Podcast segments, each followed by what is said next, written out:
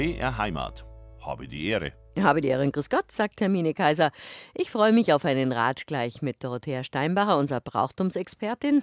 Und da geht es heute um alles, was im Monat Mai wichtig ist. Wallfahrten gibt's und es ist der Marienmonat und vieles andere mehr. Und ganz wichtig, drum ist er heute da, drum kommt's, drum ist schon da.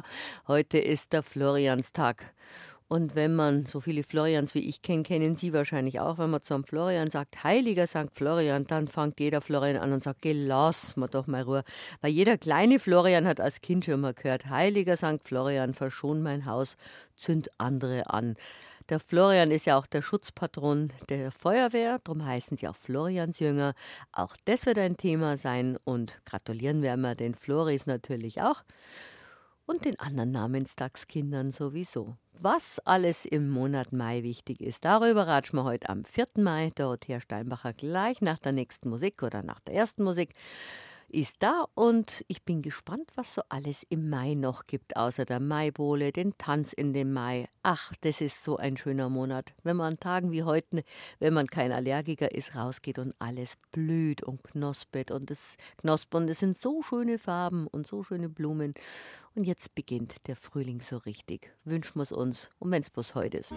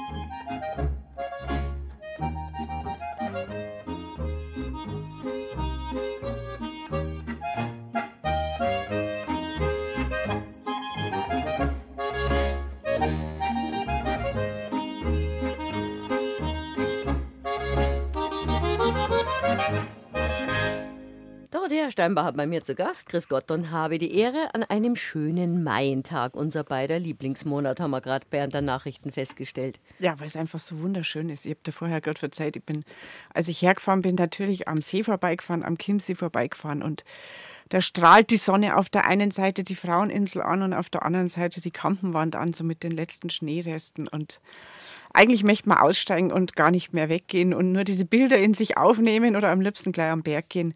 Auf jeden Fall findet heute offensichtlich in Bayern, in Bayern der Frühling statt und es ist wunderbar draußen. Und immerhin heute. Also die Wetterprognose, du bist ja beim 100-jährigen Kalender sehr fit. Die Wetterprognose lassen wir heute mal heute dahin. Wir genießen den schönen Maientag und lassen uns von dir jetzt erzählen, was im Mai alles wichtig ist. Ich habe es ja eingangs schon gesagt. Erst einmal alles Gute zum Namenstag, alle, die auf den schönen bayerischen Namen Florian hören.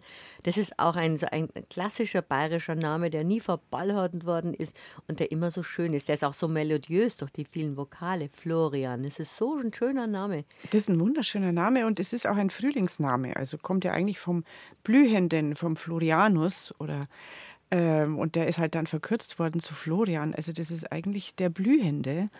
Und ähm, bei uns ganz oft der Flo, aber Flo ist ja auch lustig. Oder der Flori. Oder der Flori, genau. Und es gibt viele Florians, denen wir heute eben ganz herzlich zum Namenstag gratulieren. Und warum die ausgerechnet heute Namenstag haben, das liegt daran, dass angeblich der heilige Florian vor vielen hundert Jahren, nämlich angeblich genau im Jahr 304 nach Christus, am 4. Mai zu Tode gekommen ist. Das ist der Schutzpatron und der Patron aller Florians und daneben, wie du schon gesagt hast, der äh, Patron gegen Feuersgefahr und der Patron der Feuerwehren und dann natürlich aller, die mit Feuer zu tun haben, nämlich auch der Patron der Schmiede zum Beispiel. Mhm. Früher äh, ist berichtet worden, dass die Schmiede, im Chiemgau zumindest, am Florianstag ihre Esse ausge ausgehen haben lassen, wo sie eigentlich geschaut haben, dass die immer brennt. Also zu Ehren vom Florian und im Gedenken daran, dass eben von äh, Schmiedeessen Feuer äh, ausgehen kann, Feuersgefahr ausgehen kann. Und warum der Florian Patron der Feuerwehr ist und gegen Feuersgefahr, obwohl er eigentlich mit dem Feuer überhaupt nichts zu tun gehabt hat, das ist ganz eigenartig. Und zwar war er ursprünglich Patron gegen Wassergefahren, weil er nämlich äh, damals im Jahr 304 schon äh, älter war, offensichtlich ein pensionierter Beamter war, ähm, in, in, im heutigen Lorch, dem äh, römischen Lauriacum. Das war ein, eine römische Provinz damals. Und der hat in Lauriacum eben gelebt. Und der Christenverfolger Diokletian, der saß in Rom und hat also dann seinen Statthalter Aquilinus ausgeschickt, nach der Florians-Legende den Aquilinus ausgeschickt und der kam auch nach Lauriacum, um dort die Christen auszuspähen und entweder einzusperren oder zu Tode zu bringen. Und ähm, Florian war auch Christ, hat sich aber noch nicht dazu bekannt gehabt, hat erfahren, dass Christen in Gefahr sind und gefangen genommen wurden, wollte ihnen, seinen Glaubensbrüdern zu Hilfe eilen und hat sich dann auch als Christ bekannt und ist dann äh, grausam gefoltert worden. Da haben die sich ja früher offensichtlich fürchterliche Sachen ausgedacht. Ähm, und ist dann mh, mm, tatsächlich hingerichtet worden. Und zwar mit einem Stein um den Hals haben sie ihn in die Enns geworfen, in diesen Fluss, der da fließt, und haben ihn dort ertränkt. Und ähm, weil er eben im Fluss zu Tode oder im Wasser zu Tode gekommen ist, war er der Wasserpatron ursprünglich, mhm. der also äh, gegen Hochwassergefahren, gegen im Frühling natürlich Unwetter und Schauer und so angerufen wurde. Und weil Wasser auch gegen Feuer hilft, ähm, ist er schließlich zum äh, Patron gegen Feuersgefahr geworden. Und im Nachhinein hat man ihm, als er schon Patron gegen Feuersgefahren geworden war, hat man ihm eine Geschichte angedichtet, die angeblich in seinem Leben stattgefunden hat, dass er nämlich schon als junger Bursch soll er mit einem Eimer voll Wasser einen Brand gelöscht haben. Ähm, und das ist natürlich im Nachhinein dazugekommen, diese Geschichte, um zu legitimieren, warum er jetzt plötzlich mit einem Wasserschaffel in der Hand dargestellt wird und brennende Häuser löscht. Wobei ja Feuer früher was Positives war, das war ja Licht und Wärme, war aber auch gefährlich, weil alles leicht entzündbar war. Genau, und es gibt äh, viele Votivtafeln zum Beispiel, die auf solche Brände hinweisen zum Beispiel eine, die aus der Kirche St. Florian in Fraßdorf stammt. Die habe ich sogar heute von der Autobahn aus gesehen. Die ist nämlich auf, äh, im Norden von der Autobahn so er, erhöht, steht die Kirche St. Florian. Die haben ja heute ihren großen Patroziniumstag. Und da gibt es auch eine Quelle daneben, die ist leider versiegt in den letzten Jahrzehnten erst. Und vorher war St. Florian ein, ein äh, sehr begehrtes Wallfahrtsziel. Bei äh, Leuten der gesamten Umgebung und von weit her, die zum Florian gewallfahrtet, gepilgert sind, um ihn ähm, um Schutz zu bitten gegen Feuer- und Wassersgefahren. Angeblich haben sogar die Wittelsbacher, die ja ganz in der Nähe äh, in Wildenwart gewohnt haben und noch wohnen, regelmäßig eine Wallfahrt oder Spenden und Opfergaben nach St. Florian in Fraßdorf getragen. Auch mit der Bitte um prophylaktisch sozusagen um Schutz vor Feuersgefahr. Und eine Votivtafel, viele, viele Votivtafeln sind abhanden gekommen, gestohlen worden, verkauft worden. Eine Votivtafel aus St. Florian hat sich erhalten, die nämlich äh, einen Brand in Rimsting zeigt. Das ist ein nahegelegener Ort am Chiemsee. Und da soll eine Frau beim Kirchenbacher, das ist offensichtlich ganz oft passiert, die haben das so einen, Fett. ja, die haben so einen Dreifuß gehabt. Mhm. Und in den Dreifuß haben sie einen Schmolzhaufen eingehängt und der ist über dem offenen Feuer gestanden. Und das Schmolz haben sie natürlich äh, erhitzt, damit sie die Kirchenbacher kennen. Und angeblich, das ist natürlich böse Nachrede, hat dann die Nachbarin zum Fenster eingeschaut und dann ist die Kirchebäckerin ausgegangen und dann haben die Weiber geratscht, hat es Also das ist natürlich gemein und dann haben die geratscht und dann ist das Schmolz übergegangen und hat sich entzündet und so ist dann, die hat die ganze Kuche brennt. Äh, und dann drohte das Feuer auf das nebenanliegende Wirtshaus überzuspringen. Und der Wirt und die Wirtin haben das gesehen, haben den heiligen Florian angerufen und schlagartig hat ein, ein heftiger Sturzregen eingesetzt und das Feuer gelöscht. Und es ist also nichts weiter passiert, außer dass halt da die Kuh ein bisschen brennt hat. Weil der heilige St. Florian eben fürs Wasser zuständig ist. Weil der heilige Florian fürs Wasser äh, und gegen das, das Feuer zuständig praktisch, ist. Wenn er fürs Feuer zuständig ist und gleichzeitig löschen kann, dann ist er in Personalunion ein perfekter Schutzpatron für ganz Bayern. Gerade früher, wo man halt mit offenem Feuer gekocht mhm. hat und, äh, und wo da wirklich oft was passiert ist. Ja, mhm. es gibt ja auch aus Unterammergau, wo ist das ganze, ganze Dorf abgebrannt ähm, eines Tages, weil da eben auch ein Schmalzhofer übergangen ist. Das war entweder an Kirchweih oder, am, oder in Fasching. Also an einem von diesen großen Tagen, wo ganz viel äh, Schmalzgebäck gebacken worden ist. Und da ist auch das Schmalz irgendwie brennert worden und dann ist das ganze Dorf abgebrannt in Unterammergau. Aber der St. Florian ist ja einer der Heiligen, die ganz präsent sind, eben weil er so ein besonderes, äh, eine besondere Funktion hat. Also weil er eigentlich fast an jedem Feuerwehrhaus sieht man den Heiligen St. Florian, eben der, die Begrifflichkeit auch, die Floriansjünger. Bei manchen Heiligen, über die man so ratschen, erfahrt man halt was Neues, wofür die die Schutzpatrone sind oder Patroninnen. Aber der Florian ist einfach präsent in Bayern. Der ist eigentlich jedem bekannt und ganz präsent. Äh, weil, wie du sagst, er ist an vielen Häusern äh, vertreten mit einer kleinen Floriansfigur oder auch mit einem, einem, einem, Fresko oder einer Lüftelmalerei hat man den Florian einfach gern auch ans Haus hingemalt, um quasi den da immer parat zu haben, da, falls es brennt. Wir haben da schon einen heiligen Florian stehen oder zumindest an die Wand gemalt und der schützt uns vorm Feuer. Und außerdem ist das Feuer ja eine Gefahr, die, ähm, die auch heutzutage noch sehr äh, drohend ist. Also man hat ja kaum vor mehr Angst als davor, dass brennt daheim. Mhm. Und das kann immer noch passieren. Inzwischen halt nimmer dadurch, dass das Schmolzhofer übergeht, obwohl doch genug Leute irgendwie die Pizza im Backofen vergessen oder sonst was, sondern mittlerweile entzünden sich halt E-Autos in der Garage oder sonst was. Also Feuer ist immer eine schreckliche Bedrohung. Und ist es heutzutage umso mehr, je dichter die Bebauung ist und je verheerender dann so ein Feuer ist, was dann in der Stadt ausbricht. Und auch deshalb ist, weil einerseits, weil der Name natürlich so wohlklingend ist und so ein so an, an, an die Flora vielleicht erinnert und an Blumen und weil es eine positive Bedeutung hat, dieser Name, einfach ein schöner Name ist. Deshalb wird der Name auch häufig vergeben. Immer noch und gerade vielleicht jetzt vor 20, 30, 40 Jahren, also gerade in diesem Alter gibt es sehr viele Florians.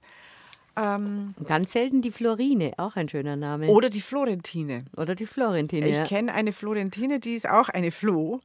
Ähm, aber, also wie gesagt, der Name wird sehr gern vergeben und ist einfach, weil die äh, Feuerwehrler Floriansjünger heißen und weil natürlich Schreiber und Schreiberinnen, wenn sie irgendwas über die Feuerwehr schreiben, immer von Florians Jüngern schreiben, wenn sie nicht immer die Feuerwehrler schreiben wollen. Mhm. Also das ist uns alles sehr im Kopf. Und Schuld an dem Ganzen ist, wie gesagt, der heilige Florian, der 304 in der Enns ertränkt wurde. Ähm, über seiner, er wurde dann bestattet an einem Ort, der ein bisschen weiter weg ist, weil er angeblich dann der Leichnam angeschwemmt wurde und eine fromme Frau namens Valeria ihn gefunden hat und äh, bestatten hat lassen. Und über seiner, äh, in, über seiner Grabstätte ist dann ein, eine Kirche gebaut worden und ein Kloster, das Stift St. Florian. Es gibt es heute noch, Stift St. Florian in der Nähe von Linz in Österreich. Und äh, bei dem Stift St. Florian gibt es auch eine St. Johannes-Kapelle oder ein Kirchhall. Also jedenfalls im Vergleich zu diesem großen, mächtigen Stift ist die Kirche relativ klein. Und unter dieser Johanneskirche entspringt äh, der Floriani-Brunnen, der mhm. Floriani-Quelle. Und äh, man kann aber da das Wasser entnehmen, weil das von unter der Kirche nach außen geleitet wird. Und an der, an der außen am Langhaus der Kirche ist dieser Floriansbrunnen, der wirklich auch dazu gedacht ist, dass man das Wasser entnehmen kann. Und da kommen sehr, sehr viele Leute und füllen sich das Floriani-Wasser oder Florianswasser ab, um das auch mit nach Hause zu nehmen, mm, weil das ein verehrtes Heilwasser ist, eine verehrte Quelle ist. Und was in dem Stift St. Florian auch noch aufbewahrt wird, das ist der Mühlstein, ähm, den man angeblich dem Florian um den Hals gebunden hat, als er in der Enns ertränkt wurde. Es hieß in der ersten Legende in der Vita Floriani, also im Leben des Florian, als das aufgeschrieben wurde, hieß es mit einem Stein um den Hals. Und im Lauf der Jahrhunderte ist es natürlich ein Mühlstein geworden, weil der noch schwerer und größer ist. Und dieser Mühlstein angeblich ist sogar im Stift St. Florian noch anzuschauen. Und wie gesagt, den Floriani-Brunnen gibt es auch noch, ein verehrtes Wasser. Und äh, aber nicht nur in, in Österreich, in der Nähe von Linz, gibt es ein St. Florian, sondern zum Beispiel auch im Chiemgau in Fraßdorf. Und da habe ich vorher schon erwähnt, dass es bis vor kurzem eine Quelle gab, die Ziel äh, von vielen Wallfahrten war. Ist eine kleine Quellkapelle, die neben dieser Wallfahrtskirche St. Florian ist. Und, ähm, und ich habe mir das angeschaut und habe mir von der, ähm, von der wunderbaren Frau, die das versorgt und sich da kümmert, erzählen lassen, wie das mit der Quelle äh, passiert ist. Sie hat gemeint, da gab es eine kleine Erdverschiebung. Irgendwann in, in der zweiten Hälfte des 20. Jahrhunderts muss das gewesen sein, gar nicht so lange her.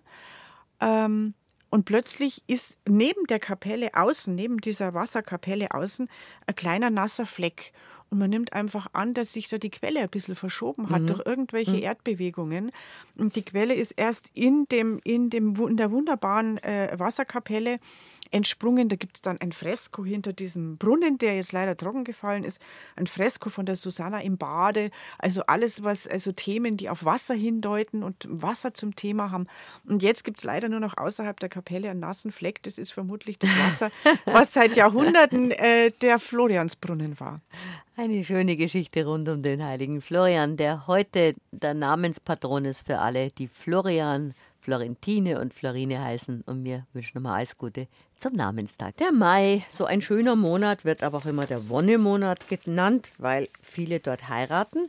Was ich aber bei Dorothea Steinbacher schon bei unseren vielen Ratschen gelernt habe, man hat ja früher nicht im Mai geheiratet. Das war ja auf dem Land eine ganz wichtige Zeit. Man hat im Winter geheiratet oder im Herbst, wenn, wenn nicht so viel auf dem Land zu tun war. Also das ist schon eher was Moderneres mit dem Wonnemonat. Aber die Gefühle sprießen halt so wie der Flieder und die Maiglöckchen und alles andere, was jetzt rauskommt. Die Magnolien.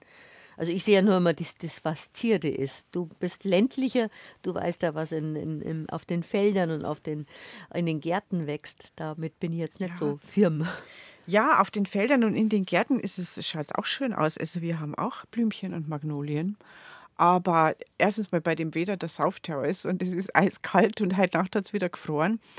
Ähm, und früher war es einfach so, dass der Mai, der Wonnemonat Mai, war der erste Monat, wo die Tiere wieder auf die Weide äh, getrieben werden konnten, weil wieder Gras gewachsen ist. Wenn du dir vorstellst, wie es noch vor vier Wochen ausgeschaut hat, da äh, war noch sehr zaghaftes Grün auf der Wiese.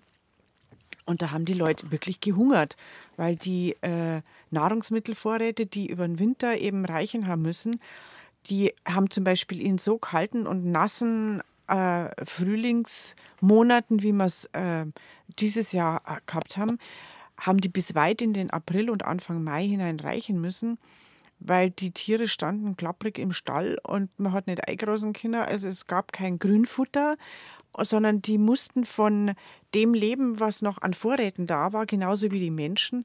Ähm, und wenn es so kalt ist und kreislich ist, dann legen die Hähner auch nicht. Also das weiß ich von meiner Eierbäuerin. die immer, wenn ich komme und sage, ich brauche halt Ohr, dann sagt, die legen gerade nicht, weil es so kreislich wieder ist oder so. Scheide hin. Und erst wenn es dann wieder schön Wetter wird und warm wird und so, dann legen die auch wieder gescheit. Also die Menschen, will ich sagen, waren früher im Wonnemonat Mai immer noch blass und ausgehungert und äh, ausgezehrt vielleicht sogar von den dürftigen Wintermonaten und von der knappen Nahrung, die jetzt langsam zu Ende gegangen ist. Und im Mai geht es wieder los mit dass die Tiere eben raus können, dass die wieder Futter finden, dass die Kühe dann auch wieder Milch geben, dass die Hühner wieder legen, dass es, weiter gibt es dann die Maibutter und so, also alle möglichen äh, typischen Speisen, die mit dem Mai zusammenhängen. Und die Maibutter, das ist halt die erstmals wieder gelbe, rahmige Butter, die nur dann entstehen kann, wenn die Kühe wieder gescheite Milch geben, wo einfach ein fetter Rahm oben drauf ist und den Rahm spart man sich zusammen und da hat man Butter davon gemacht. Das war dann die Maibutter. Und vorher war das alles irgendwie wenig. Früher kann man, glaube ich, so zusammenfassen, zumindest für die Leute, die von, davon leben mussten, äh, von dem, was sie selber angebaut und erwirtschaftet haben. Deswegen hat man da auch kaum geheiratet, weil man einfach, äh, es war wahrscheinlich eh nicht zum Feiern zumute, wenn man eh keine Nahrungsmittelvorräte hatte, wenn man keine große Gesellschaft bewirten konnte. Äh, und irgendeine klapprige Kuh haben wir auch nicht geschlacht, sondern die haben wir erstmal ausgefordert. Äh, also richtig hergefordert über die, äh, über die Saison, so, um mhm. die dann im Herbst zu schlachten oder eben kurz vor Weihnachten zu schlachten fürs Weihnachtsfest oder eben im Herbst, wenn man geheiratet hat. Weil geheiratet hat man bevorzugt zwischen Ende der Ernte und dem Beginn der Stadenzeit Ende November mit dem Karl-Heinz-Tag am 25. November. Äh, da hat man geheiratet, also hauptsächlich im Oktober und im November. Da waren die Scheunen voll, die Sau war fett. Äh, die Gickerl und die Hähner hat man sowieso schlachten müssen. Und ähm, und da hat man feiern können und draußen war weniger zu erledigen. Und jetzt muss man die Felder bestellen, jetzt geht es im Gemüsegarten wieder los, jetzt kämen dann die Eisheiligen, auf die wir sicher auch noch kurz zu sprechen kommen. Und dann kann man endlich wieder säen und pflanzen, weil man hofft, dass nichts mehr erfriert. Ähm, und deswegen hat man im Mai nicht geheiratet, sondern da musste man arbeiten und hatte alle Hände voll zu tun. Aber natürlich haben trotzdem Leute geheiratet, weil man, früher hat es geheißen, also es mögen mir alle, die jetzt vorhaben zu heiraten, verzeihen, aber früher hat es geheißen, im Mai heiraten gerade die Huren. Ich zitiere nur. Und zwar war das so, dass natürlich man rund ums Jahr geheiratet hat früher, einfach wenn es dringend war. Mhm. Das heißt, äh, das hat einfach geheißen, wenn Frauen sich vor der Ehe, ähm, äh, wenn die schwanger geworden sind und unbedingt haben heiraten müssen, um die in Anführungszeichen Schande, die es früher war, zu vermeiden, dann haben die natürlich auch im Mai geheiratet und in jedem anderen Monat des Jahres genauso, auch in der stillen Zeit, auch vor Weihnachten. Nur hat man heute dann keine große öffentliche Hochzeit feiern können äh, mit Tanzbelustigung und Verköstigung von 300 Leuten oder so. Ähm, und über die Mai-Ehen hat man überhaupt nur Negatives gesagt, aber wahrscheinlich allein aus dem Grund, weil man einfach versucht hat, das zu vermeiden, weil einfach genug Arbeit da war. Und wie kam dann der Begriff Wonnemonat auf? Also das ist ja dann in unseren Zeiten jetzt einfach der Monat der Liebe, der Mai und des Heiratens und, und des Verliebtseins. Genau. Das, das ist eigentlich in den, in den späteren Jahren erst aufkommen. Ja, der Wonnemonat war ursprünglich der äh, Vidu-Monat, der Weidemonat, wo nämlich die Tiere wieder auf die Weide getrieben mhm. werden konnten. Äh, und dieser Vidu-Manot oder Weidemonat, der wurde halt dann irgendwann einmal nimmer verstanden, wurde zum Wonnemonat verschliffen, ähm, weil man mit dem Vidu-Manot äh, nichts mehr anfangen konnte. Ach, und dann hat er aber schöne, schöne Begriffsveränderung erfahren, dieser schöne Frühlingsmonat. Ja, wobei der Weidemonat ja auch schön ist. Also die Vorstellung, wenn ich mir vorstelle, ich bin jetzt irgendwie eine arme Kuh, die im Stall steht und den ganzen Winter da steht und nur ein bisschen so Zachs, Hai und Stroh und, und Xot und sonst was kriegt. Und endlich blühen die Löwenzahnwiesen und ich darf wieder Moment, raus. herrlich. Das ist doch wunderbar. Also da finde ich den Vidu-Monat auch schön oder den Weidemonat. Und das hat sich halt dann irgendwann im Laufe der Zeit verschliffen zum Wonnemonat. Und dieser Wonnemonat, der entspricht natürlich jetzt gerade heute unserem Lebensgefühl von diesem unglaublich überbordend schönen, blühenden Frühling. Und äh, so ist er auch zum Heiratsmonat geworden, weil wir jetzt nicht mehr von dem leben müssen, was wir im Winter eingepökelt haben oder äh, was der Hühnerstall gerade heute so hergibt. Aber ein schöner Monat, wo alles, wo die Tage länger sind, wo alles duftender wird, blühender und man sich auf, die, auf eine Zeit freuen kann, wo alles Gute und Gesunde kommt. Oder natürlich ist mit viel Arbeit verbunden auf dem Land. Ja, aber wo quasi die, die schöne Jahreszeit, die wir auch heute als schöne Jahreszeit empfinden. Und ich glaube, deswegen geht es uns jetzt gerade auch, freuen wir uns gerade heute so, ähm, die liegt ja noch vor uns. Das ist das Schöne. Wir wissen, jetzt ist Mai und es geht jetzt nicht mehr abwärts, sondern es geht aufwärts. Es geht immer aufwärts, vermutlich jetzt bis September, Oktober oder so. Und dann sind wir hoffentlich so sonnensatt und schön äh, erfreut und gesundet und glücklich und strahlend von diesem hoffentlich halben Jahr schönes Wetter, dass wir den nächsten Winter auch überstehen. Und das wissen wir jetzt einfach und deswegen glaube ich, fühlen wir uns gerade so glücklich. Wonnig. Wonnig. Ich kann mich erinnern, dass der Monat Mai für meine Oma ganz wichtig war, weil die war eine große Marienverehrerin und der Samstag war ihr Tag, der Marientag und der Mai-Monat war sowieso der höchste Tag für meine, äh, der höchste Monat für meine Großmama. Und man ist in Mai an Dach gegangen und hat Maiglöckerl pflückt. Also der Mai ist für viele Leute der Monat und eben, wie wir gerade gesagt haben, der Marienmonat. Genau, also der ist für viele Leute und auch für die Kirche der Marienmonat. Er wurde ja schon eingeleitet mit dem 1. Mai, den die meisten als Tag der Arbeit kennen. Und ansonsten wissen sie nicht, was das für ein Feiertag ist. Und tatsächlich ist es auch der Tag der Patrona Bavaria, also der Tag der Schutzpatronin Bayerns. Und als solche ist der Marien, äh, nachdem die Maria Schutzpatronin Bayerns ist, ist der, ist der Mai gerade für die Bayern äh, noch doppelt Marienmonat ähm, er ist aber für die gesamte Kirche der, der Monat, in dem man die Maria, die Gottesmutter, besonders feiert, eben durch die Maiandachten, durch sehr viele Marienfeiertage, die man, äh, Marienfeste, die in den Mai gelegt wurden. Ähm, aber der gesamte Mai, hast du ja schon gesagt, wird durch Maiandachten zum Beispiel ähm, durchzogen und natürlich Bittgänge und Wallfahrten zu verschiedenen Heiligen äh, und auch zur Gottesmutter Maria, weil die Maria ähm, natürlich vorchristliche weibliche Göttinnen abgelöst hat, äh, die zum Beispiel als Namengeberin unseres Monats immer noch äh, dienen, nämlich die Göttin Maya, die Frühlingsgöttin, die ja äh, nach der der Mai ja Mai heißt. Und diese vorchristlichen Göttinnen mussten natürlich durch eine christliche Göttin ist es ja nicht, ist ja die Mutter Gottes, abgelöst werden, durch eine christliche Zuständige abgelöst werden. Und wer könnte das sein, außer die Maria, die also für alles Weibliche, Zarte, Linde, für Fruchtbarkeit steht mm, und die auch, die äh, auch zuständig ist für Blumen, für die Natur, wo es in vorchristlichen Kulten unterschiedliche Gottheiten gab, die da zuständig waren. Zum Beispiel die Diana als Hüterin der wilden Natur äh, und die Ceres zum Beispiel als Göttin der, der, der Felder, Aha. genau, also der Feldfrüchte und der dessen, was man angebaut hat. Und all diese Zuständigkeiten sind jetzt auf die Gottesmutter Maria übergegangen. Und deshalb hat man ihren zumindest diesen einen ganzen Monat gewidmet, neben vielen Marienfesten im gesamten Jahr. Und auch der Oktober ist ja ein Marienmonat, das ist nämlich der Rosenkranzmonat, der sich ja auch hauptsächlich um die Mutter Gottes dreht.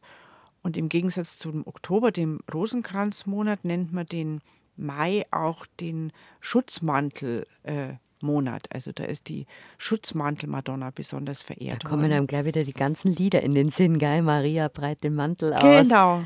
Oder Maria zu lieben. Also da merkt man schon, wie die, die Kindheit bei uns, wenn wir so ratschen, wieder hochkommt. Oder wie man mit dem Kommunionkleid zum Maiandach gegangen ist, dann ist es endlich kaputt worden oder dreckert. da hat man immer so aufpasst wie am Weißen Sonntag. Ja, oder zum äh, der Fronleichnamsprozession sind wir auch mit dem Kommunionkleid gegangen und dann gab es auch noch diese, diese weißen Haarreifen mit, mit weißen Blüten Blümchen drauf. Und wir haben dann an Frau Leichnam, aber jetzt greifen wir vor, noch ein Körperl gehabt mit äh, Blumen und die haben. die wir gestreut haben auf dem Prozessionsweg. Also das war die Landidylle damals, so wie man sich das jetzt vorstellt. Ich glaube, so blumenstreuende Mädchen beim, bei der Fronleichnamsprozession, zumindest bei uns gibt es die nimmer. Ich wollte meine Pfingstrose nicht verstreuen, das weiß ich noch. Die habe ich bis am Schluss im Körper ja, festgehalten, weil die so schön war. Ich mag Pfingstrosen so gern, dass genau. ich es am Fronleichnam nicht streuen wollte. Ja, die blühen ja pünktlich zum Pfingstfest meist oder um, um das Pfingstfest rum und deswegen ist die, nicht nur deswegen, aber auch deshalb ist die Pfingstrose ja eine der wichtigsten Marienblumen. Also es gibt ja typische Marienblumen, die eigentlich alle im Mai blühen. Und die meisten kennt man sowieso, die hat man im Garten. Man weiß nur nicht, dass es typische Marienblumen sind. Aber wenn man zum Beispiel in die alte Pinakothek geht oder auch in äh, andere Gemäldegalerien, die mh, mm, Barockgemälde oder sagen wir mal eigentlich von der Gotik bis, bis Barock, äh, haben die Maler wirklich um diese äh, Sprache der Blumen sozusagen und um diese typischen, die Bedeutungen der Blumen gewusst. Ähm, und so sind viele Bilder, auf denen die Maria dargestellt ist, entweder bevor sie das Christuskind auf dem Arm hat, also wo sie dann im Tempelbezirk ist oder äh, wo diese typische Hortus Conclusus-Situation sagt die Kunstgeschichte. Der Hortus Conclusus ist ein abgeschlossener Garten, in dem sitzt die Maria tatsächlich auf dem Bild in einem Garten, in einem wunderbaren Paradiesgarten mit einer Mauer drumherum. Und diese Mauer und dieser Paradiesgarten steht einfach für die Jungfräulichkeit der Maria und deshalb sind in diesem Garten die typischen Marienblumen vertreten müssen Sie mal in die Pinakothek wieder gehen, lohnt sich sowieso, und schauen, was für Blumen und Pflanzen da auf diesen Marienbildern drauf sind. Da sind die Päonien, also die Pfingstrosen, da gibt es die Walderdbeeren, die erstens schön weiß blühen. Also weiß ist ja, steht ja für die Reinheit, genauso wie die Lilien. Die weißen Lilien stehen ja auch für die Reinheit der Maria. Und die roten Früchte der Walderdbeeren deuten dann schon auf das Blut Christi hin, also auf die Passion hin. Dann gibt es eine sehr schöne Marienblume, ist die Akelei, die jetzt dann auch im Mai blüht, die hat Knospen. Ähm, bei der Akelei vermutet man es erst einmal gar nicht. Aber wenn Sie eine Blüte der Akelei sich vorstellen, die hat ja immer fünf so umgestaltete Blütenblätter. Und wenn Sie eins von diesen eigenartigen Blütenblättern der Akelei-Blüte anschauen, dann schaut das wirklich aus wie ein Täubchen. Also man muss sich das daraufhin einmal anschauen. mal drauf achten, ja. Das sind Schön. wirklich wundersch fünf wunderschöne Täubchen, die sich zu einer Akeleieblüte vereinigen. Und wenn man die Akeleieblüte mal hochhält und von unten dagegen schaut, in den Querschnitt quasi, dann ist es eben diese Fünfzahl dieser Blütenblätter, ähm, dann kann man da ein Pentagramm daraus machen, nämlich einen Drudenfuß. Das heißt, und das ist ja etwas, was gegen die böse Hexe und überhaupt alles Böse hilft. Und deswegen ist die Akelei eine ganz, ganz wichtige Marienblume. Neben der Rose natürlich, die also die Königin der Blumen, die einen Duft hat. Und die Dornen, die gleichzeitig an der Rose vorhanden sind, die deuten eben auch auf den Schmerz Mariens hin, wenn ihr, äh, ihr Sohn dann äh, stirbt. Also über Marienblumen allein könnte man schon stundenlang reden. Die Pfingstrose ist ja botanisch gesehen gar keine Rose. Die Pfingstrose die heißt, nur, aber, heißt die dann nur wegen Maria so? die heißt Pfingstrose, weil sie genau, weil sie eben rosenartig ausschaut mhm. und rosenartige Farben hat und ähnlich wie eine Rose so eine große Blüte entwickeln kann. Ähm, und auch und eigentlich heißt sie Päonie. Also die Päonia ist eben eine ganz typische Marienpflanze, die dann auch an Christi Himmelfahrt und am Pfingsten zum Einsatz gekommen ist und eben auch für, den, für das Paradiesgärtlein um die Maria herum ähm, äh, äh, steht. Und die Päoniensamen, die entwickeln ja, wenn sie verblüht sind, dann so dicke Samen, die hat man dann ähm, als Amulett aufgefädelt und die Kinder um den Hals gebunden, weil die beim Zahnen helfen sollten und so weiter. Also die hat man rundum ins Brauchtum eingebunden, diese Blumen.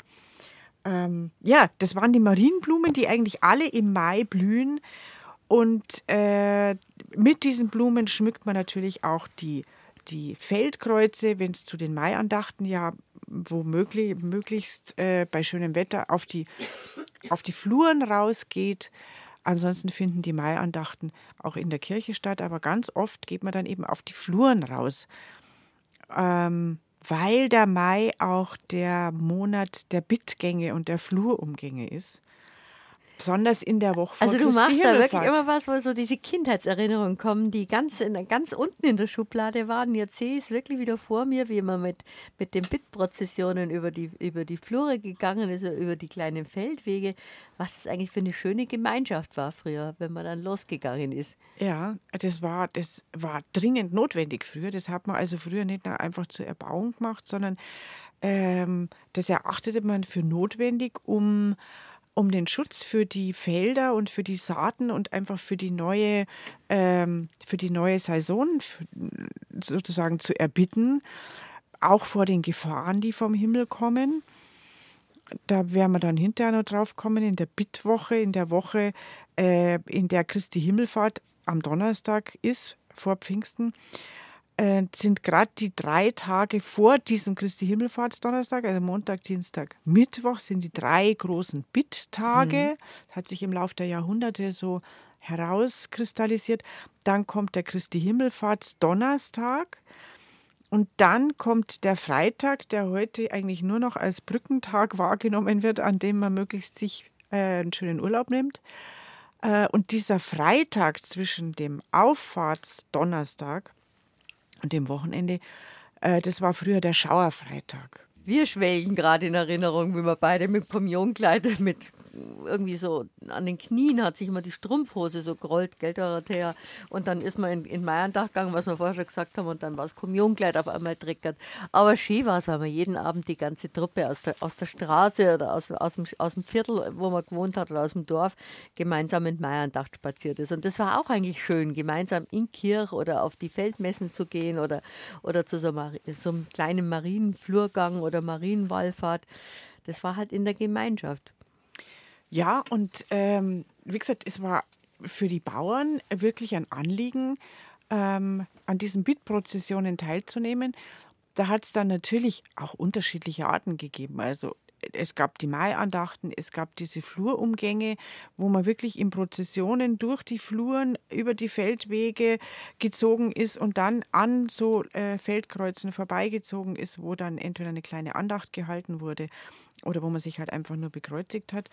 In der Gemeinschaft, die sind aber auch alleine oder zu zweit das Bauernehepaar gezogen und haben da diese Bittgänge veranstaltet. Und wichtig war es ja früher, äh, dass unbedingt bei den Prozessionen die eigenen Felder halt be, äh, dass man da entlang gegangen ist, weil sonst der Segen da nicht draufkommt.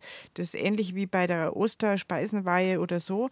Also das hat man sich so ganz bildlich vorgestellt. Das finde ich immer so schön. Und am Schauerfreitag, wenn es geheißen hat, wenn es am Schauerfreitag äh, regnet, dann ist es aber segensreich für die Felder, weil da ja schließlich der Himmel von der Christi Himmelfahrt, von der Auffahrt noch offen ist. Mhm. Also da war das ganz logisch. Und da kommt es dann quasi direkt aus dem Segen, äh, aus dem Himmel samt Segen, der Schauer. Und dieser Schauerfreitag, das war natürlich auch ein Freitag, an dem er Bittgänge unternommen hat, aber ähm, das war halt ganz was Besonderes, weil das der Tag nach der Auffahrt war, wo der Himmel noch offen war und wo also die, wo man gedacht hat, dass die Gebete besonders gehört werden. Und es gab auch diese institutionalisierten Bittgänge, also diese in der Bittwoche, also in der Christi Himmelfahrtswoche, wo die kleinsten Gemeinden in, den, in die äh, nächste Wallfahrtskirche gewallfahrtet sind. Ähm, und das haben die jedes Jahr gemacht und das war einfach Tradition. Und irgendwann hat der, also nicht irgendwann, sondern der Hans Hein hat aufgeschrieben, den habe ich schon öfter zitiert, das war ein sehr verdienstvoller Rosenheimer Journalist, der in den 1960er, 70er Jahren ähm, das Brauchtum aufgeschrieben hat, was er als Journalist im Rosenheimer Land oder eigentlich im südöstlichen Oberbayern noch erfragt hat mhm. bei den Menschen und so mitgekriegt hat, und das hat er dokumentiert. Und der hat dann äh, aufgeschrieben, was die Leute ihm so erzählt haben und wo sie so hingepilgert sind. Und äh, da gab es dann eine alte Frau, die ihm zum Beispiel gesagt hat, und das war, äh, muss eine Frau aus Kreimos gewesen sein, äh, die zu ihm gesagt hat, ja, also ähm, ich kann es ja nicht beweisen, aber es kommt mir so viel, dass die Klauenseich erst so richtig aufgekommen ist, seit nimmer auf Kerming gegangen wird.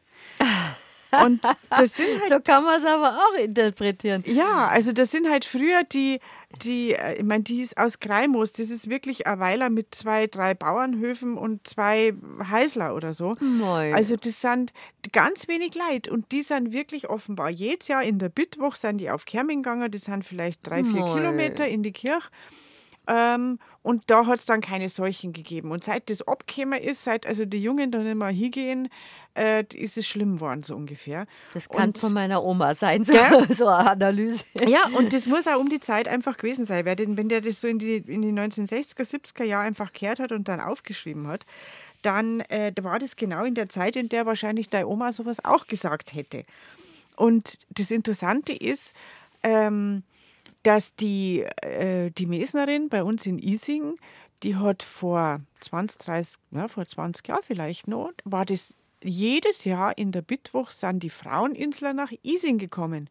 Und die Isinger sind auf die Fraueninsel gegangen. Und die von Gstaad, das ist der Ort, der, von dem aus man auf die Fraueninsel fährt mit dem Schiff. Die Gstader sind mit dem Ruderboot auf die Fraueninsel gefahren und die Fraueninsel sind auf Gstaad gegangen und so weiter. Also das war, ich stelle mir das so vor, das war ein munterer Austausch in dieser Woche.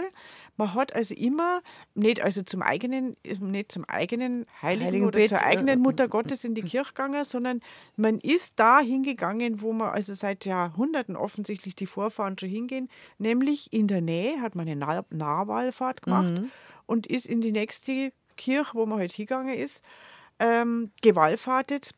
War nicht so zeitintensiv wie eine längere Wallfahrt. Das hat nicht so lange gedauert. geschaut Da man- auch nicht. Genau, da waren wir in einem halben Tag wieder daheim, so ungefähr. Ähm, und was auch interessant ist, das ist, dass dieses äh, südöstliche äh, Bayern jetzt ja früher sehr eng mit St. Peter in Salzburg verbunden war. Und äh, die waren tatsächlich, die mussten Abgaben leisten, die mussten äh, Wallfahrtsabgaben leisten sozusagen Hier Wallfahrtsteuer. wie so eine Art Wallfahrtsteuer. Und die sind dahin gewallfahrtet, also kleinste Gemeinden, und es ist genau aufgeschrieben, wie viel die zahlen mussten und wann sie dahin gewallfahrtet sind. Ähm, und teilweise hieß es, also sogar die Chieminger, Chieming am Chiemsee bis nach St. Peter in, Wallf in, in Salzburg zu Fuß zu Wall fahren, das sind ungefähr 50 Kilometer. Also das ist schon ganz schön Ganz schön weit. weit, ja. Das ist schon ganz schön weit und deswegen äh, heißt es, dass die Chieminger teilweise ausgeblieben sind. Und das war denen natürlich gar nicht recht in, in Salzburg. Und sie haben aber trotzdem das Wallfahrtsgeld zahlen müssen. Das war dann quasi so, die halbe Wallfahrt war schon abgeleistet, weil sie zumindest das Geld bezahlt haben. Und da gibt es Verzeichnisse, das älteste stammt aus dem Jahr 1376, wo der Stift St. Peter in Salzburg genau aufgeschrieben hat, wer da äh, wallfahrtet in der Bittwoche nach äh, St. Peter in Salzburg und was die zahlen müssen. Also Haslach-Traunstein musste zum Beispiel 55 Pfennig zahlen, die Ge- Pfarrgemeinde. Högelwörth 70 Pfennig, das ist ganz in der Nähe von Salzburg. Waging 90 Pfennig und so weiter. Laufen sogar einen Gulden, das war eine reiche Salzhandelsstadt, laufen. Und die Kerminger 15 Pfennig, das äh, spricht schon dafür, erstens sind sie weit weg und zweitens sind sie recht klar. Und was sie da zahlen mussten, das nannte man Kreuzgeld. Das war das Kreuzgeld, weil das waren die Kreuztrachten, weil man da mit dem Kreuz gewallfahrtet ist. Und das war halt der Kreuzpfennig oder das Kreuzgeld. Und hinterher ist man zum Wirt gegangen, da hat es dann die Kreuzwürst gegeben. Und das waren diese Wallfahrten in der Bittwoche. Das ist immer das Schöne bei Wallfahrt. Wir haben ja über der, als wir über dein Buch gesprochen haben, das hast du jetzt auch da hier liegen, 111 Wallfahrtsorte in Oberbayern, die man gesehen haben. Was haben wir darüber geredet, dass bei jeder Wallfahrt das Ziel eigentlich gleich neben der Kirche gelegen ist und das war das Wirtshaus. Da wird mit die Würst, genau. Ja, man war aber lang unterwegs. Aber Kreuzwürst habe ich noch nie gehört. Waren das normale Würstel oder Rostbratwürstel? Das waren ganz normale sowas? Würst und die haben halt Kreuzwürst geheißen, wenn man Kreuztrachten, also äh, das Kreuz getragen hat, das waren die Kreuztracht. Ähm, wenn man mit dem Kreuz gegangen ist in der Bittwoche, das war die Kreuztracht und dann hat man den Kreuzpfennig gezahlt und dann hat man da gebetet und so weiter und dann hat man das alles erledigt gehabt, zumindest für das, die Bittwoche dieses Jahres und dann ist man zu die Kreuzwürst gegangen, das waren ganz normale Würst. Das klingt wirklich schön. Wir bleiben im Monat Mai, auch nach die Elfer Nachrichten. Dorothea Steinbach hat bei mir zu Gast mit viel schönen und auch fröhlichen, ungewöhnlichen und vertrauten Brauchtum rund um den Marienmonat Mai.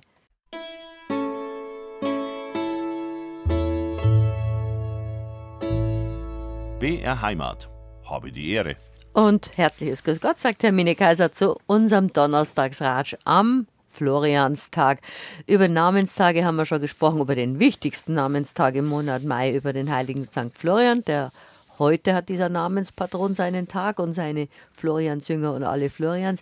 Und über Marien, den Marienmonat reden wir schon, über Marienwallfahrten und ganz wichtig auch, Dorothea, über Christi, Christi Himmelfahrt. Himmelfahrt. Genau.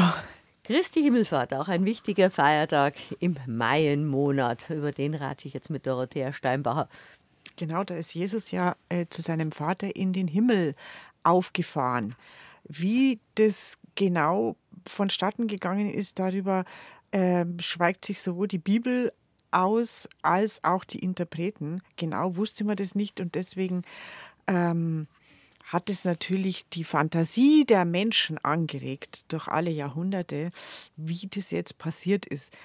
Eine der ersten Darstellungen in der Kunstgeschichte ist die Reidersche Tafel mit der äh, Himmelfahrt Christi.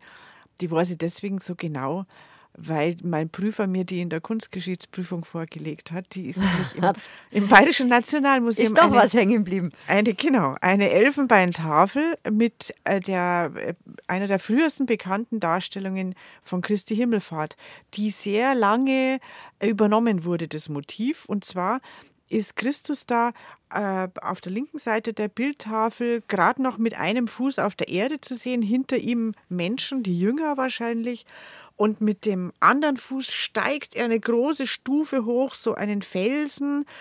Und von oben aus einer riesigen Wolke, die sich da aus der Ecke äh, äh, quetscht quasi, ist eine Hand zu sehen. Das ist die Hand Gottes, also des Vaters von Jesus, der ihm die Hand reicht und ihnen den Himmel hochhält, hoch äh, hilft quasi.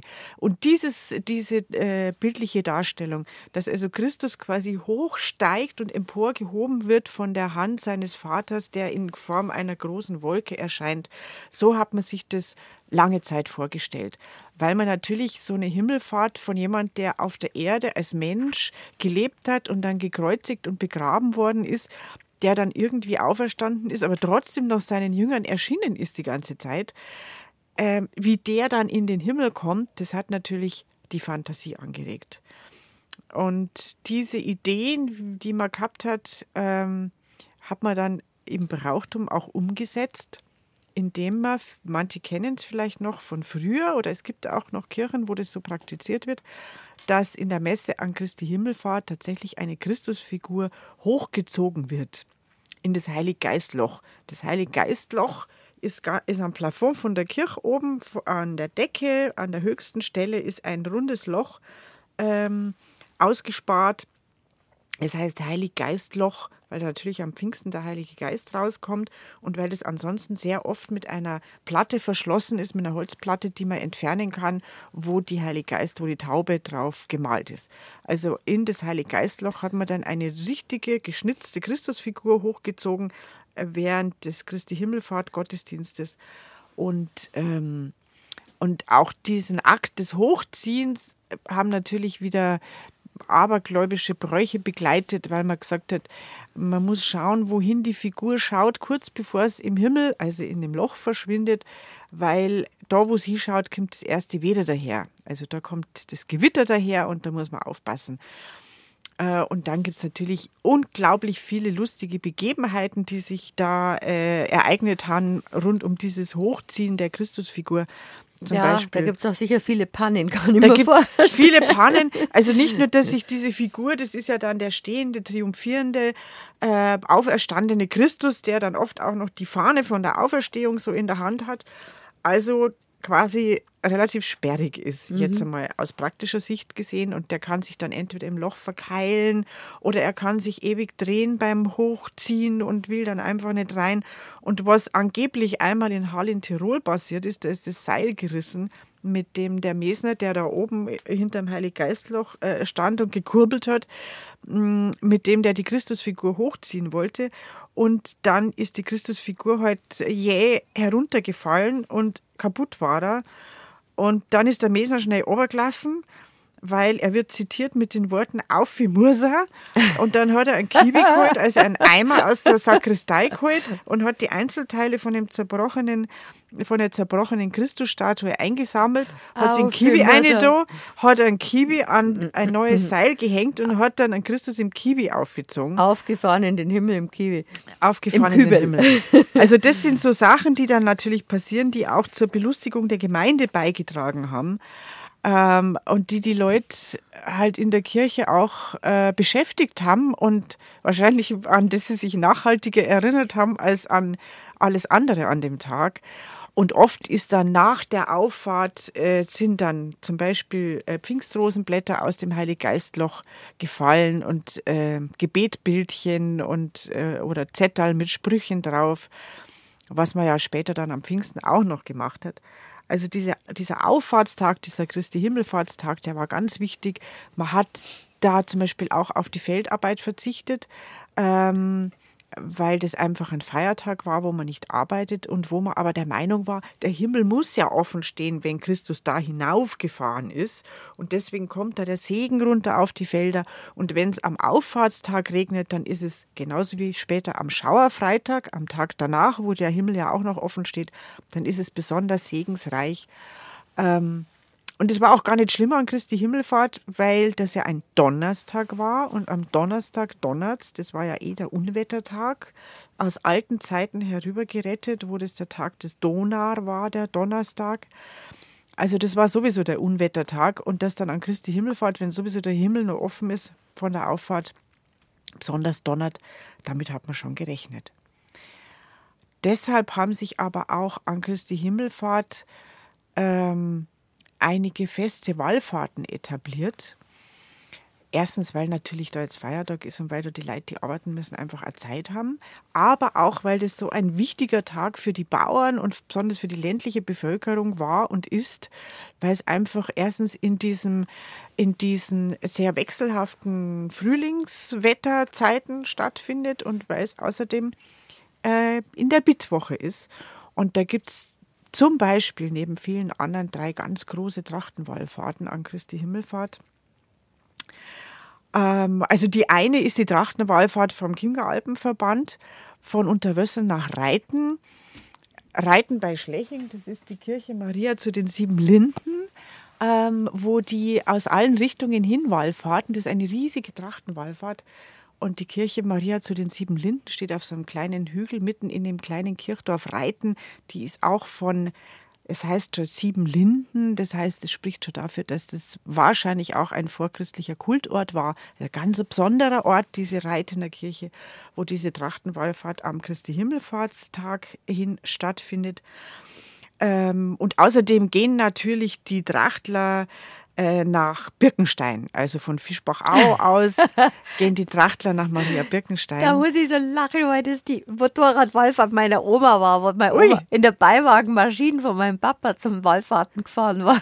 Das ist ja schon Zeit her wahrscheinlich. Das ist schon Zeit her mit dem Kopf, der immer in der Beiwagenmaschine. Und wenn ich jetzt Birkenstein höre, muss ich jetzt immer so lachen, weil man vorstellt, wie Kaiser Oma mit dem Rosenkranz in der Hand in der Beiwagenmaschine sitzt und ja, zum Wallfahrten nach Birkenstein gefahren Bild für die Götter. Also da kämen halt noch immer um die 40 Trachtengruppen an dem Christi Himmelfahrtstag, die aus Richtung Fischbach auch nach, äh, äh, nach Maria Birkenstein Wallfahrten. Ähm, also Maria Birkenstein, dieser wunderbare Wallfahrtsort mit dieser Loreto-Kirche, ähm, der jetzt, äh, wo ja die Schwestern gewechselt haben, also die sind vor ja kurzem erst, gell, vor kurzem, das war also vor einem halben Jahr ungefähr. Aber Gott sei Dank wird es weiter betrieben und belebt und besiedelt. Maria Birkenstein. Und dann gibt es noch im Mai eine große Trachtenwallfahrt. Äh, das ist aber nicht am Christi Himmelfahrtstag, sondern am dritten Sonntag im Mai vom Trachtengauverband 1 im Chiemgau nach Maria Eck. Also die schönste Wallfahrt im Chiemgau nach Maria Eck, äh, am Berg oben gelegen wunderschön. Also die ziehen da auch durch die blühenden Fluren eine lange, lange Prozession von Trachtlern. Und der Veteranerverein und andere Vereine. Und da bin ich als Kind auch über mitgegangen mit meinem Vater und habe die wunderbarsten Erinnerungen dran an, aber hauptsächlich an Würstel und Limo, das dann gemacht. Das gehört einfach dazu in Bayern. Die meisten von Ihnen kennen sicher an den alten Brauch, dass derjenige in der Familie, der als letzter am Pfingstsonntag aufgestanden ist, der Pfingstochs war. Und dieses Pfingstochs ist einem nur den ganzen Feiertag nachgehängt. Ich war es immer. Du? Bei uns gab es das nicht, dass der Letzte der Pfingstochs ist, aber ich weiß von anderen Familien, wo es auch geheißen hat, wow, du bist als Letzter aufgestanden, du bist jetzt der Pfingstochs oder so. Aber du hast einen ganz anderen Brauch, von dem ich noch nie gehört habe, und zwar den Pfingstl. Der Pfingstl, das finde ich jetzt ganz erstaunlich, dass du das nicht weißt. Und zwar kenne ich jetzt den Pfingstl eigentlich hauptsächlich aus der Oberpfalz, wo er nämlich nur sehr lebendig ist, der Brauch. Mm, man muss ganz kurz erklären, was das ist. Da wird nämlich ein ähm, ein Bursch, also mittlerweile sind vielleicht auch Dirndl dabei, aber früher waren das einfach, ja, das ein Brauch unter die jungen Burschen. Und die haben einen in so grüne Blätter eingebunden, ganz eng, so wie die Buttenmantel im Berchtesgaden da in den Stroh eingebunden sind. Also so haben sie den in so grüne Blätter eingebunden und einen Strick um den Bauch bunden. Und der hat quasi gar nichts gesehen, der war komplett grün mit grünen Zweigen äh, umgeben, also Blätter, Zweigen, weil die Norden also hätten wahrscheinlich wir, zu sehr gepikst. Wie ein wandelnder Baum eigentlich. Wie ein wandelnder der Foto, wer gerade sagt, der hätte ich nicht vermutet, dass wie da ein, ein drunter ist. Schaut also aus an die Wadel. Fast aus wie bei Asterix und Obelix ein getarnter Römer oder so. also wie gesagt, vollkommen mit äh, Laub, Zweigen umgeben und mit einem Strick um den Bauch ha, äh, haben dann andere Burschen den am Strick durchs Dorf geführt und dann sind sie von Haus zu Haus gegangen. Und im Bayerischen Wald gibt es eben heute noch, so rund um Kam oder, oder Kötzting oder Regen herum. Und dieser Brauch, das war früher in anderen Gegenden Bayerns auch üblich. Und äh, ich habe jetzt festgestellt, dass sogar bei uns im Chiemgau, zum Beispiel in Nussdorf, ähm, auch das Pfingstelgehen geübt wird. Das sind die Burm vom Trachtenverein, die das machen. Und denen bin ich nämlich auf der Straße begegnet. Und deswegen habe ich mit eigenen Augen gesehen, dass es das wirklich nur gibt. Und die gehen dann eben von Haus zu Haus und, und klopfen an jeder Tür und da gibt es dann einen Spruch, den die aufsagen, der Pfingstl, der Pfingstl, der Pfingstl ist da, eine Schüssel voll Kirchheil gibt es überall in O. Und das sagt dann schon, hey, die Kinder, für die Kinder ist natürlich heute Gaudi und dann kriegen sie eine Kirche. Ei sammeln kann. Oder Süßigkeiten oder so. Und die Bayerin, die den Brauch kennt, die hat natürlich schon Kirche im Bacher, damit es für die Kinder dann was hat. Ähm, und früher war das halt einfach ein, ein, ein lustiger Heischebrauch unter den Kindern oder Jugendlichen oder Burschen.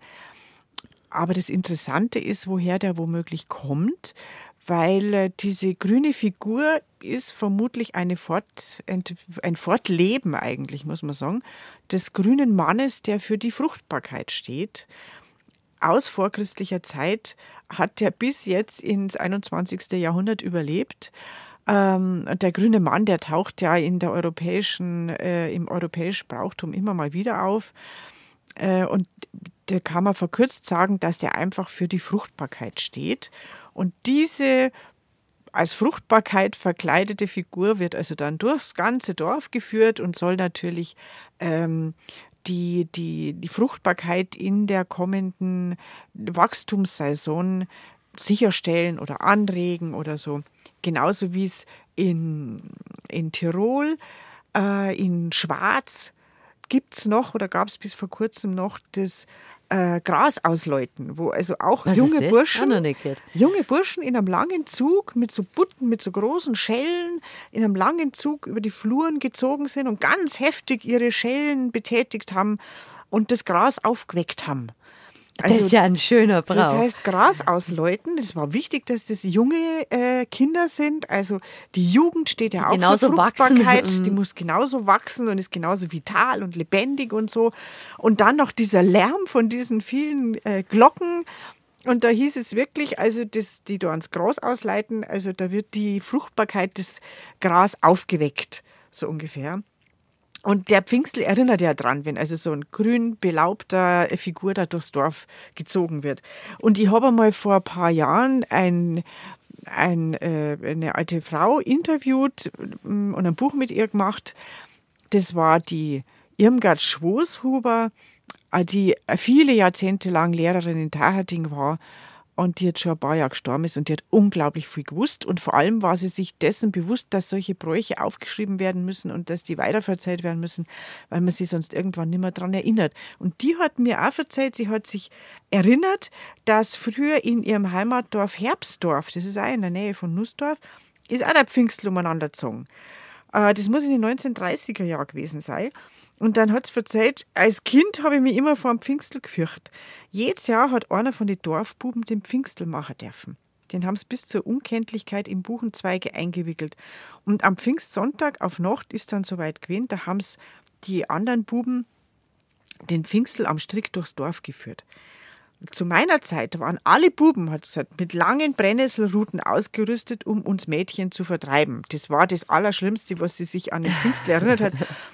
Und das Gemeinste war, wenn dann das ganze Dorf aufgesucht war und wenn die Sacke voll war mit so eingesammelten Kirche und Süßigkeiten, dann sind die eingesammelten Gaben verteilt worden und hat gesagt, und natürlich nur unter die Burm.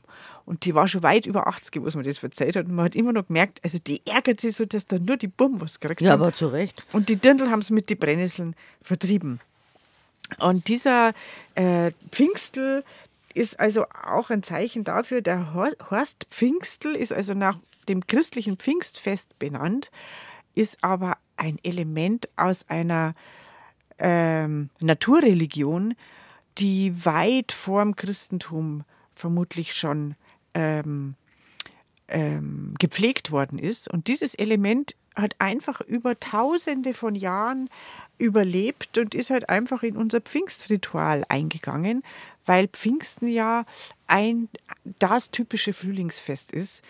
Also wir haben schon gesagt, Pfingstrosenblätter werden da durchs Heilige Geistloch runtergeworfen, nachdem der Heilige Auf, Geist immer so. ist. genau, an Christi Himmelfahrt bleibt mal. an Christi Himmelfahrt ist der Christus aufgezogen worden und an Pfingsten ähm, schwebt dann die Taube herunter durch das Heilige Geistloch, weil wir an Pfingsten, das wissen viele Leute auch nicht, was wir da feiern, an Ostern feiern wir den Osterhasen, sagen viele Leute, und an Pfingsten feiern wir tatsächlich ähm, die Aussendung des Geistes über die Jünger. Das ist etwas, was man sich schwer vorstellen kann.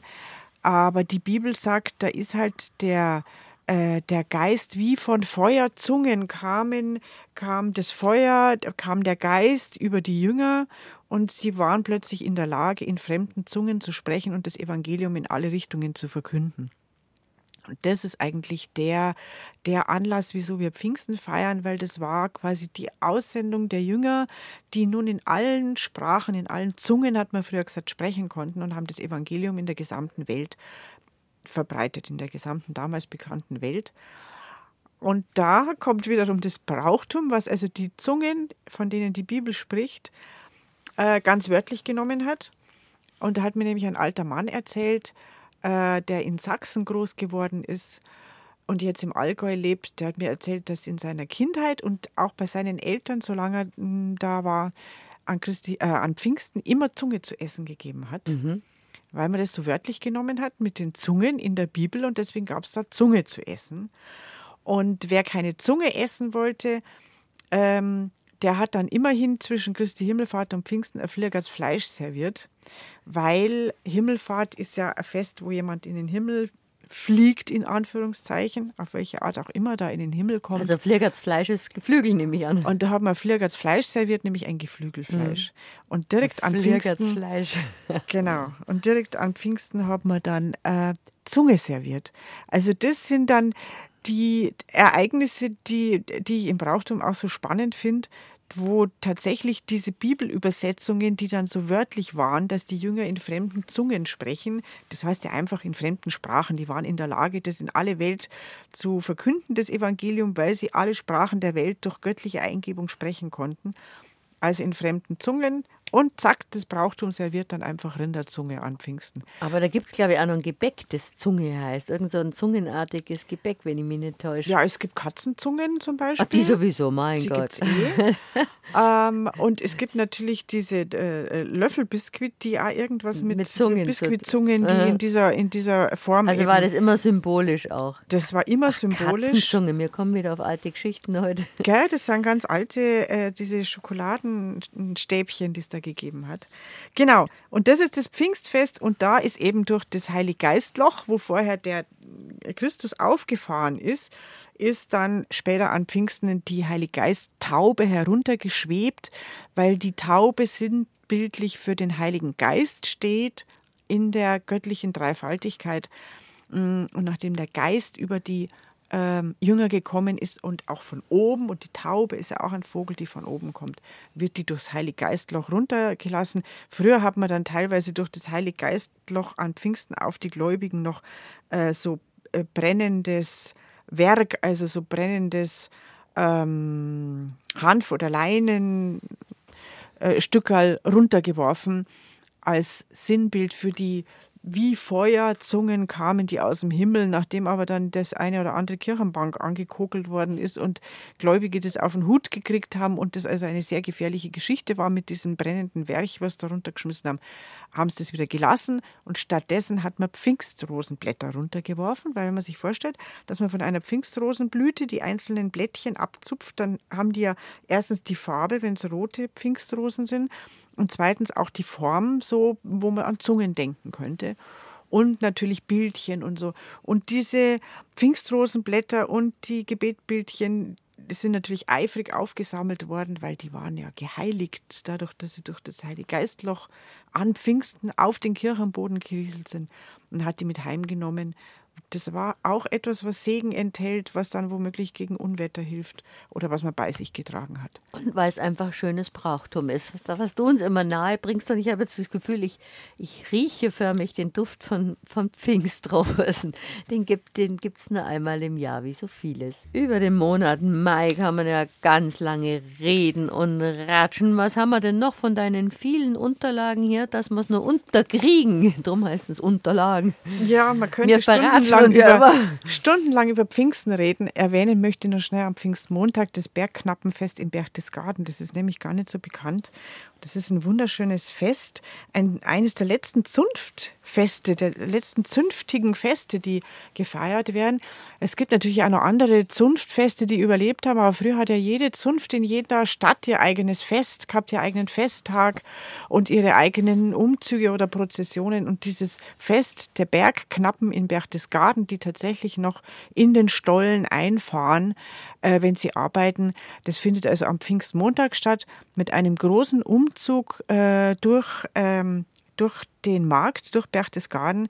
Da kann man die mal in ihrer Festtracht sehen, wenn sie da umziehen. Und dann gibt es noch die Bergweihe, wo die aber dem Bergknappen selber vorbehalten ist. Die findet dann im Stollen statt. Da fahren die in den Berg ein und da ist die Öffentlichkeit dann ausgesperrt. Aber bei dem großen Umzug ähm, am Pfingstmontag durch Berchtesgaden, da kann man mal die Bergknappen in, also die Bergleute in ihrer Festtagsuniform sehen. Und das ist wirklich ein Ereignis, was man sich einmal anschauen sollte, was man nicht verpassen sollte. Das ist nämlich wirklich spannend, weil man von dem Beruf ansonsten relativ wenig mitbekommt. Ähm, was haben wir noch? Und Alles? dann, und dann, wir, wir haben ja den heiligen, den heiligen Florian haben wir schon erwähnt, dem wir heute gratuliert haben. Aber worauf natürlich jetzt alle hin zittern und bangen, das sind die Eisheiligen. Gestern auf Nacht hat der Freining gesagt, du, heute musst die Tomaten zur Decke, heute Nacht wird's frieren. Und tatsächlich hat es bei uns heute Nacht nur Bodenfrost gehabt. Ähm, und es werden uns erretten, die Eisheiligen, weil nach den Eisheiligen ist es nämlich hoffentlich vorbei mit dem Bodenfrost. Und wann sind die heuer? Die sind immer zur gleichen, am gleichen Datum sozusagen. Die sind nächste Woche zwischen dem 12. und dem 15. Mai. In Norddeutschland äh, sind sie zwischen dem 11. und dem 15. Mai, weil die Kälte ja da von runterkommt. Da fängt es an am 11. Mai mit dem Mamertus. Das ist in, in, im Norden weiter der erste Eisheilige. Bei uns gelten die drei Eisheiligen vom. Die Sophie, äh, Sophie. Nein, das ist die letzte. die der, weiß ich immer. Der Servazi, Pankrazi, Bonifazi, das sind die drei heiligen Bazi und zum Schluss fehlt nie die kalte Sophie. Die ist nämlich am äh, am 15. Mai hat die Koit Sophie und die Koit Sophie ist quasi die letzte Eisheilige und ab dem 16. Mai sagt die Landfrau und der Landmann, kann alles außer die Tomaten und die Geranien und alles, was so empfindlich ist. Und äh, also selbst wenn man so auf den Wetterbericht schaut und sich denkt, ach, jetzt wird es keinen Bodenfrost mehr geben, da kann ich das jetzt schon aussehen. Aber die Nachbarsbayerin sagt, na, also vor, wenn die, bevor die kalte Sophie nicht vorbei ist, du überhaupt nichts aussieht, weil da friert's. Das ist einfach so. Bis zum 15.05. friert's und ab 16.05. friert's nicht. Mehr. Aber so sind wir doch aufgewachsen. Vor die Eisheiligen braucht man keinen Balkon bepflanzen und gar nichts. Und Tomaten sowieso nicht, die dürfen keine kalten Firs kriegen. Die dürfen keine kalten Firs kriegen, aber wie der Gemüsehändler oder der Pflanzenhändler sagt, die musst auch abhärten, die vertragen mehr als du denkst. Aber man sollte ja nicht ausprobieren, was Ja, aber vertragen. bei Brauchtum müssen wir uns dran halten. Wenn das jede alte Bayerin weiß und jede Oma und jede Tante, dass man vor der kalten Sophie nichts tut, dann genau. wir es auch nicht. Das sind die drei heiligen Bazi oder die drei frostigen Bazi, die also zwischen dem 12. Mai und dem 15. Mai ihren Namenstag haben. Und tatsächlich hat, haben auch alle Sophias, es gibt ja sehr viele Sophies und Sophias jetzt, auch kleine äh, Mädchen, die auf den Namen getauft worden sind, die haben natürlich alle am 15. Mai Namenstag. Und äh, die Sophia war im Übrigen keine historische Person, die gelebt hat, Deswegen wurde sie auch nicht grausam gemärtyrert oder gemartert. Das hat ja auch was für sich, weil andere Märtyrer oder andere Heilige sehr grausame Lebensgeschichten ähm, haben.